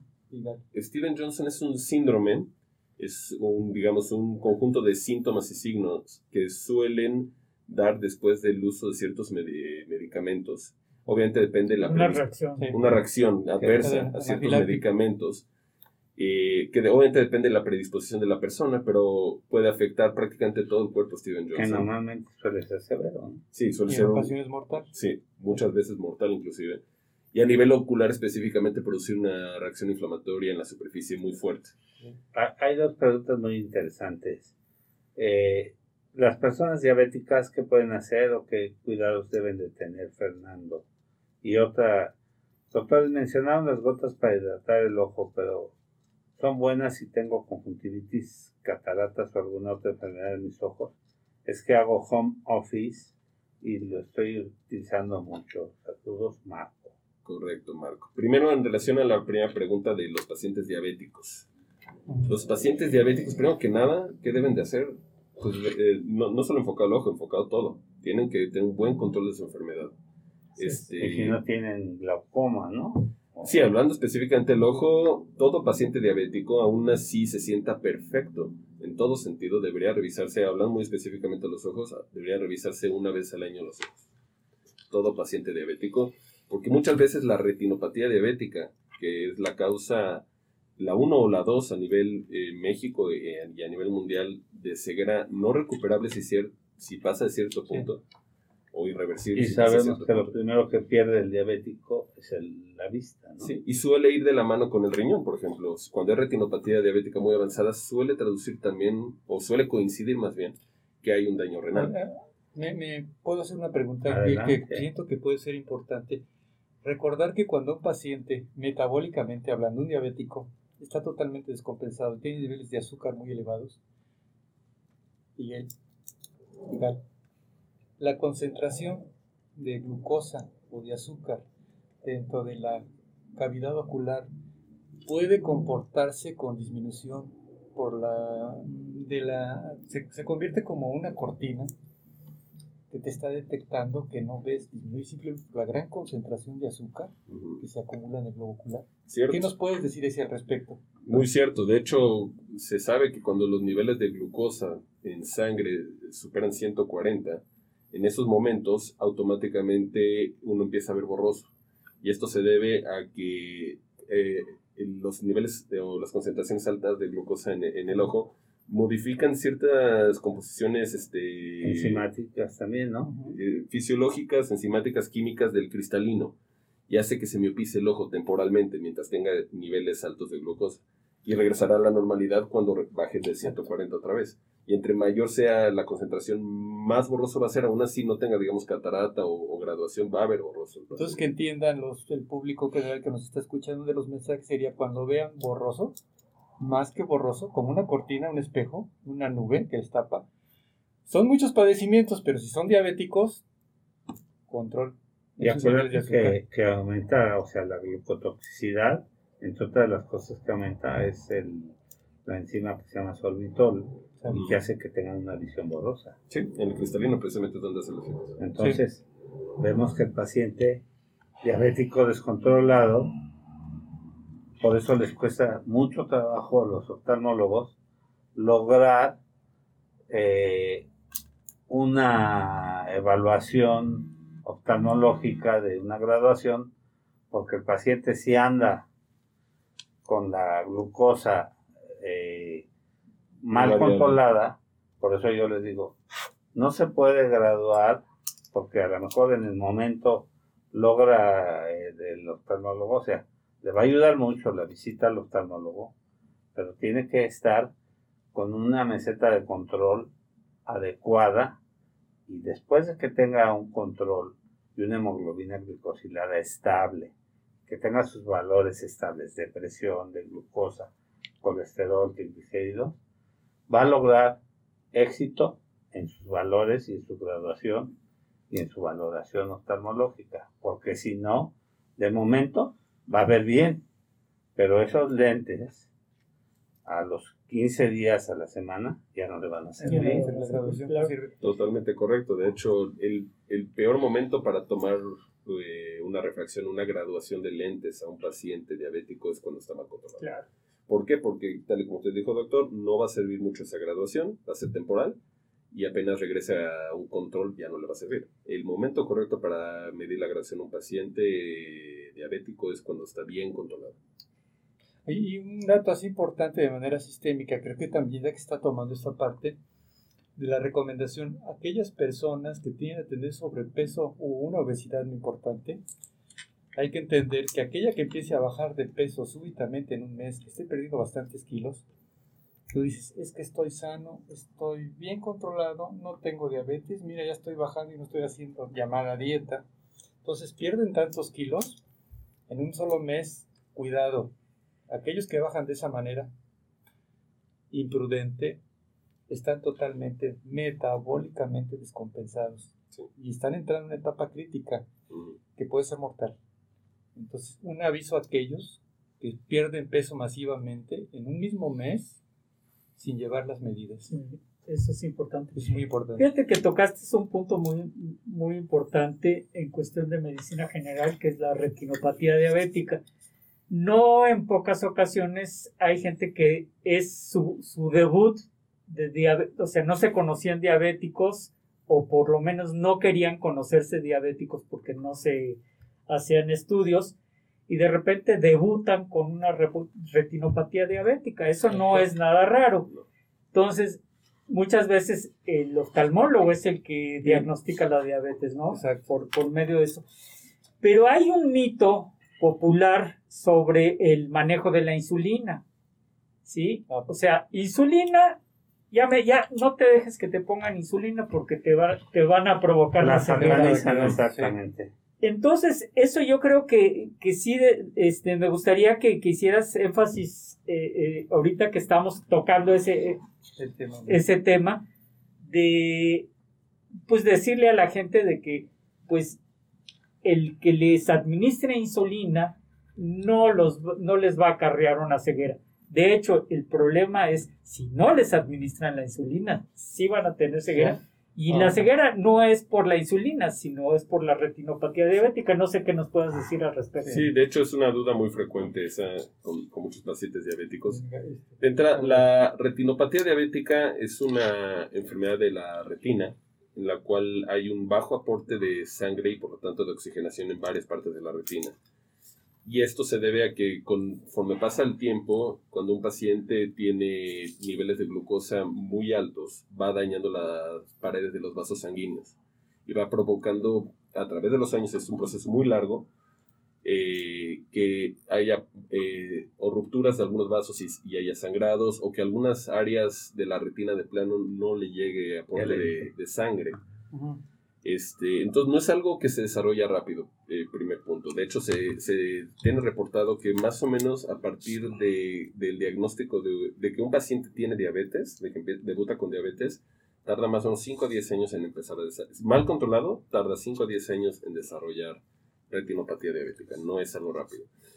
Para que un paciente llegue a necesitar control de insulina, suele pasaría un tiempo, ¿no? Generalmente los pacientes, a menos que, no sean diabetes tipo 1, estamos hablando más específico de diabetes tipo 2, que requieran control de insulina, generalmente ya pasan varios años de su enfermedad y ya hay bastante, o un daño al menos considerable en su retina.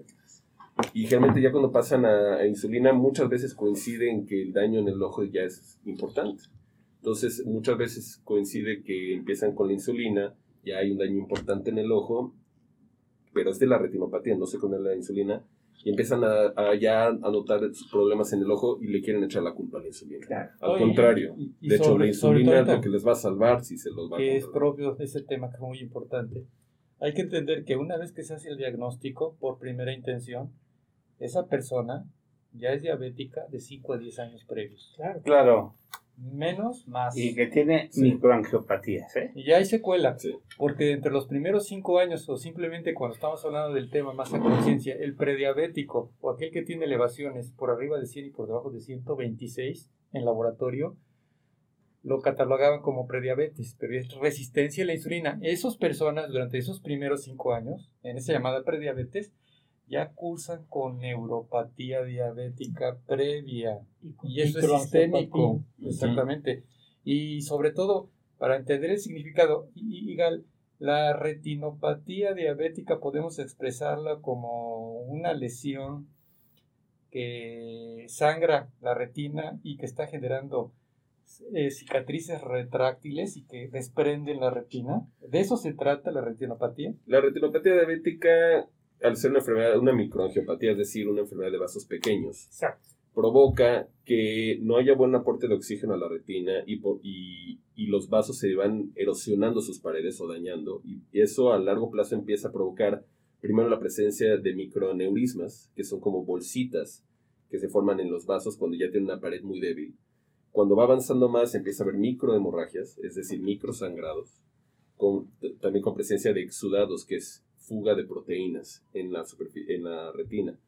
Cuando avanza más y cada vez es peor la oxigenación o el aporte de oxígeno a la retina, la retina trata de abastecer esas zonas que no tienen este, buena oxigenación con la formación de nuevos vasos que se llaman neovasos o neovascularización.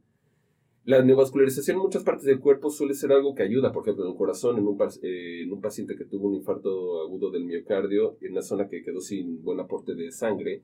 Si se forman nuevos vasos, es decir, neovascularización, va a ayudar a esa zona.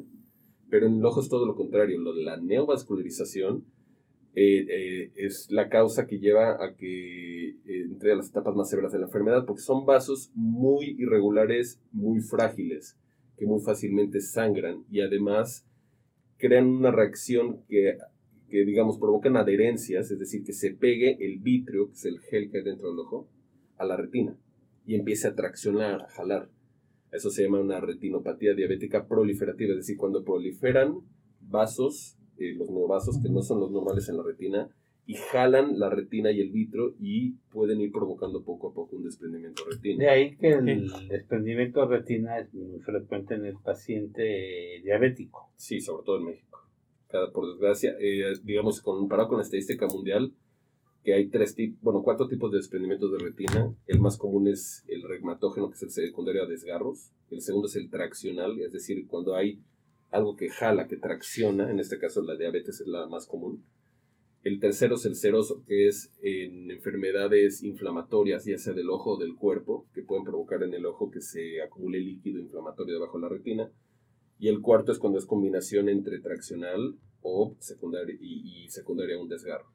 Pero por mucho más frecuente es el secundario de los desgarros, es el regmatógeno. Pero eso a nivel mundial, pero a nivel México, pues los traccionales, que son los de la retinopatía diabética, por mucho están, eh, digo, todavía no han llegado a, aparejar ni los va a emparejar a los regmatógenos, que son más frecuentes, pero la incidencia en México es más alta, me atrevo a decir que casi todo el mundo o todo el mundo. Si a esto le estamos agregando la enfermedad aterotrombótica, que también afecta a los vasos a nivel retiniano, Sí, que es un factor de riesgo muy importante a nivel mexicano. Sí, Sí, de hecho que- hay muchas oclusiones vasculares en la Sí. retina. Tengo que recordar que la persona que está totalmente descompensada diabética se incrementa el riesgo de aceleración de la coagulación, por eso sufre el efecto trombótico.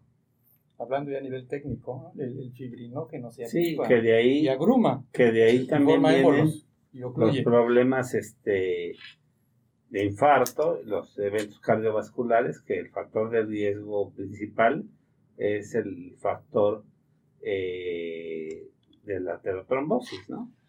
Pero aquí preguntaban también este, que si el usar lentes de contacto le daba más eh, condiciones de infección. Ya se había contestado que por cuestiones de higiene que tenía que doblar o redoblar las cuestiones de, de higiene, ¿no? Y otra, otra de las preguntas que si el uso de lentes o de gogles era mejor aparte del cubrebocas, ya también se mencionó que sí, ¿no? Sí. Creo que tenías un par de diapositivas más, Sí. ya no. Eh, ¿La podemos poner, por favor? Eh, la siguiente. Digo, esas eran otras causas eh, menos frecuentes de conjuntivitis, pero para abordar un poco el tema de catarata. ¿Qué es catarata? Catarata es cuando el cristalino, que es el lente natural que todos tenemos dentro del ojo, cuando cristalino conforme pasa la edad se empieza a opacar. ¿Ok? Y hay muchas causas de esta opacidad del cristalino. La más frecuente es la edad. Eh, por mucho, la gran mayoría de las cataratas, probablemente más de un 95%, son secundarias a la edad. Es decir, se les llaman cataratas seniles. Generalmente estas, eh, aunque la definición estrictamente dice que cualquier catarata después de los 50 años es senil, realmente es más después de los 65 años, pero si somos muy de libro, la definición dice que cualquier catarata arriba de 50 años de edad. Las metabólicas hay muchas causas, siendo la más frecuente la diabetes mellitus. La metabólica se refiere a cualquier proceso eh, de algún daño en el metabolismo del cuerpo humano o alguna irregularidad, por ejemplo, también puede ser la galactosemia, que la galactosemia es una enfermedad más genética, pero que hay altos niveles de galactosa en el cuerpo y también puede esto favorecer ciertos cambios bioquímicos en el cristalino que Sí, hacen que se opaquen. La traumática, eh, cualquier tipo de trauma en el ojo te lo puede causar. Lo más común son los traumas penetrantes, pero pueden haber también traumas contusos que te pueden llevar a problemas del ojo como catarata o desprendimientos de retina. Las congénitas, que es un tema que aunque es poco común es muy importante porque tenemos muy poco tiempo para tratarlas. Un paciente con catarata congénita idealmente se debe operar en los primeros seis meses de vida. Eh, en cuanto al, puede ser también por el, eh, en pacientes electrocutados, eso se desarrolla casi instantáneo. Y las medicamentosas, que ya habíamos hablado un poco con el tema de dexametasona, aunque también otros medicamentos te lo pueden provocar, como también una- uno de uso frecuente es la miodarona, que es un antiarrítmico, o también la fenotiacina, que lo dan mucho para dolores en infecciones de vías urinarias. Podemos poner la siguiente, por favor. Esto ya lo había mencionado, pero recalcando los desprendimientos de retina, es cuando la retina se separa. La, la retina es como la capa más interna del ojo, es la capa de nervios del ojo. Y cuando se separa por algún motivo de la capa que lo sostiene, que se llama la coroides, y del epitelio pigmentado de la retina, eso se llama desprendimiento de retina. El más común por mucho es el- los de tipo regmatógeno, que estos se deben a eh, la formación de agujeros o desgarros en, en la superficie de la retina y el- entonces se empieza a meter líquido a través de esos desgarros y se empieza a acumular debajo de la retina y la desprende. Los traccionales, que son los más comunes en los diabéticos, eh, aunque realmente en cualquier retinopatía que se le llama proliferativa, que hay muchas enfermedades este, que lo pueden hacer, pero la más común por mucho es la de, eh, en los diabéticos. Y aquí hay tracción, es decir, los vasos anormales que se forman en el diabético empiezan a jalar la retina y la desprenden. Luego están los serosos, que son en enfermedades inflamatorias ya sea del ojo o del cuerpo. Por ejemplo, hay un síndrome que se llama el síndrome de Bob Konayagi Arada, que es un síndrome que afecta todo el cuerpo humano, pero sobre todo más al ojo y a la cara, eh, y produce un desprendimiento de retina eh, con líquido inflamatorio debajo de la misma. También algunos tumores, eh, tanto benignos como malignos. Y mixtos es cuando hay combinación, sobre todo de, del tipo regmatógeno y traccionales. Y creo que esa es la última. A ver, hay una más, creo. Ah, ah, bueno, están, están preguntando que dónde se encuentra el doctor. Estamos aquí en el, en el Hospital Español, en la Torre de Consultorios Amarilla, en el consultorio 303. Y a él, San, te saluda desde California. Es mi hermano. Su hermana, su porra. Exacto. Este, saludos a Sonia Martínez Mesa, Leti Alday, a toda la familia Cancún que también está viendo aquí al maestro en ciencias Luis Betancourt. Y este, ¿tienes algún anuncio? Bueno, eh, hacerles una atenta invitación para nuestro Congreso de Acapulco que va a ser ahora en el, en el 2021. Lo pasamos de septiembre a, a mayo del 2021, 20 de mayo, para que vayan apartando la fecha este, principalmente médicos generales, médicos ginecólogos. Este, estoy en pláticas con, algunos laboratorios porque el, curso que dimos, eh, el, primer el primer curso virtual, como fue un, un rotundo éxito, entonces varios laboratorios este, quieren, emularlo y quieren participar y quieren entonces, que no se les haga raro que eh, hagamos más cursos virtuales las próximas, las próximas semanas. De hecho, es posible que, nos tardemos un poquito, quizás un mes, por cuestión de la certificación del consejo.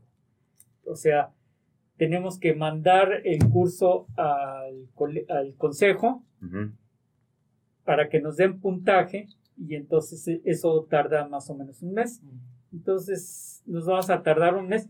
Y esta es la nueva realidad que tenemos, ¿no? O sea, hacer cursos virtuales, utilizar las redes, esa es nuestra reinvención como colegio, nuestra reinvención igual aquí con... y este, pues nada más agradecerte, este, Igal, que, que hayas participado con nosotros. La verdad es que estuvo excelente. Todavía falta un ratito, pero de todos modos, este, no me quiero quedar con, con, la felicitación que desde el principio. Y tus, tus transparencias. Eh, muy claras. Muy, claras. Eh, las hiciste como para, para probar que uno tiene vista 2020. bueno, o sea, las, personas que no llegaron a, a, leer a ver el detalle. El detalle de las transparencias, pues tienen que hacerse una revisión. Era para ver quién Era para ver conmigo. Pero sí, no, en general es estupendo, estupendo. No sé, quieras decir algo. No, no, que es muy importante que la gente acuda con el oftalmólogo o sobre todo yo que veo mucho diabético, siempre les pido que, que se chequen, que tengan una visita con el oftalmólogo, porque el 100% de los pacientes diabéticos tienen trastornos en su vista, pero como la mayoría llegan bien descontrolados, les pido que primero estén estables, que, que estén estables un tiempo, Ayer me llegó un, antier, perdón, una paciente que le empecé a insulinizar, que llegaron con todos los tabús del mundo de la insulina. Entonces, les, tiene uno que explicar que, que la insulinización temprana y la insulinización general hoy en día es una de las mejores formas que de hecho insulinizar con la seguridad que hoy tienen las insulinas es una de las mejores formas de controlar la diabetes que en Europa, en Estados Unidos, el éxito en el control de la diabetes es insulinizar tempranamente. Que aquí nos falta la cultura de la insulinización, pero que si aquí los pacientes, en cuanto se saben diabéticos, se insulinizaran, tendrían una mejor calidad de vida, evitarían muchas complicaciones. Lo que pasa es que hay tantos tabús, nuestra cultura mexicana maneja tantos eh, problemas con, la información, que si se van a quedar ciegos, que si que ya les dijo fulanito, sutanito, la comadrita y todo eso. Es que no te dejes que te inyecten. Exacto. Cuando se usaban las insulinas porcinas, bovinas, equinas, ahora son eh, humanas. Eh, por ingeniería genética. Ingeniería genética y que han venido a evolucionar. Tenemos una serie de insulinas de pureza biológica tremenda que han causado, que han logrado premios Nobel, la reproducción que tienen, y entonces que no le tengan miedo a una buena insulinización hecha por un buen profesional. Gabriel quería comentar. Sí, este, pues agradecemos mucho la visita de Igal, muchas gracias por estar aquí y los invitamos la siguiente semana. El tema, igual van a ser dos temas muy interesantes, uno de ellos colitis y náusea y mareo. Viene el laboratorio Mayoli, su director médico, el doctor Garrido, saludos, el gerente del distrito, Gabriel Canacasco, y el representante médico, Eric González. Los invitamos a que nos sigan en las redes sociales. Ya saben, por favor, dale like, comparte, suscríbete al canal. Salud para todos, radio, Facebook, todas con mayúscula, Instagram, Spotify, YouTube y por supuesto Twitter. Gracias. Doctor, una conclusión. Pues primero que nada quiero agradecerles nuevamente la invitación aquí a su programa. Eh, ha sido muy enriquecedor, tanto para mí, espero que también para ustedes. Eh, y espero también obviamente para el público en general. Eh, aprovechando lo que mencionaba el doctor Canales, yo también quisiera enfatizar para la gente diabética, por favor cuídense, esto, eh, la retinopatía diabética, que eh, si ustedes se vigilan cuando se sienten bien, les va a ir mucho mejor que si esperan a que desarrollen algún problema de la visión o, empiece a bajar la visión. La gran mayoría de los pacientes que se cuida y se revisa cuando todo está bien, son los que mejor le va a largo plazo. Eh, y todo al revés, si alguien empieza apenas a cuidarse cuando ya empezó con algún problema, si no tarde, pero muchas veces suele ser un poquito tardío. Entonces, por favor, nada más este, cuídense cuando se sienten bien, por favor. Sea medicina preventiva. Sí, sobre todo hay que entender que hay que actuar antes de la enfermedad. Siempre llegamos muy tarde. Y la, el tiempo significa calidad de vida dignidad en la vida. No tenemos que vivir con consecuencias de diabetes, terminar ciegos, terminar con daño renal, terminar totalmente amputado, con múltiples complicaciones. Entonces la invitación siempre es revisión y sobre todo los ojos, es el tema. Sí, por favor los diabéticos aunque sea una vez al año, por favor.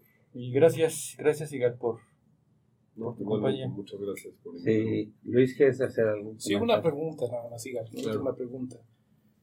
Informes de la CEPAL y del, y del Ceneval nos dicen que en México, con esta nueva situación que estamos viviendo, va a dejar 10 millones de pobres más en nuestro país. Entonces, a todo ese segmento de la población de nuestro país, ¿qué medidas de prevención podemos aconsejarles? Que personas que no tienen tal vez acceso a, servicios médicos. ¿Cómo puede esta población tener prevención ante la situación de la conjuntivitis? bueno, eh, para, eh, primero que nada les quisiera yo recomendar de que, digo, por desgracia en México, como, como usted lo mencionó, hay lugares que no hay acceso eh, a servicios médicos, pero sí tratar de, de al menos iniciar con el médico general el médico general es el que sabrá bien cómo referir a sus pacientes, pero no ignorar eh, las cosas, no por tener, digo, entendemos que hay que tener mucha precaución por la pandemia de coronavirus, pero las otras enfermedades siguen y se tienen que revisar. No van muchas de ellas no van a esperar a que esta situación acabe. Entonces, siempre hay que dirigirse en la, eh, digo, a su médico de confianza en los casos de las comunidades que están marginadas o gente que no tiene acceso.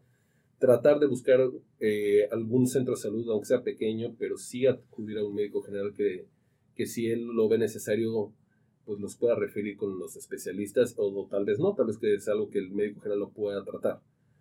Pero no ignorar, digo, entiendo que hay que tener eh, miedo, digo, no miedo, perdón, hay que tener precaución, miedo no, pero este sí hay que atenderse todo síntoma o molestia, inclusive aunque no las haya, si es uno diabético, tiene una enfermedad sensible, vigilarse.